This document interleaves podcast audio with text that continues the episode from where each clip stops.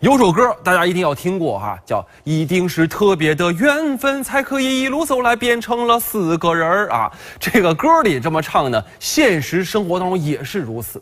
直接看图哈，首先呢，咱们来看第一张图，这个穿着蓝色上衣的男子呢，他虽然说摆了一个夜的造型，但是呢，确实不怎么敞亮哈。他是入室盗窃的嫌疑人，他作案的时候面对监控就摆起了这个剪刀手。入室盗窃了，你还敢挑衅警察，真是够作的呀！然而呢，仅仅几天之后，他又在这里拍下了第二张照片，咱们来看一下。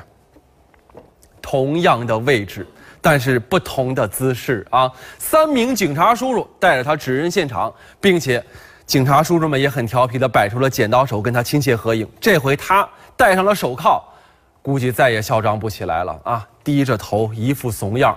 早知如此，你何必当初啊？所以你看啊，正义从来不会迟到，而且有的时候还会跟你拍个照。嗯。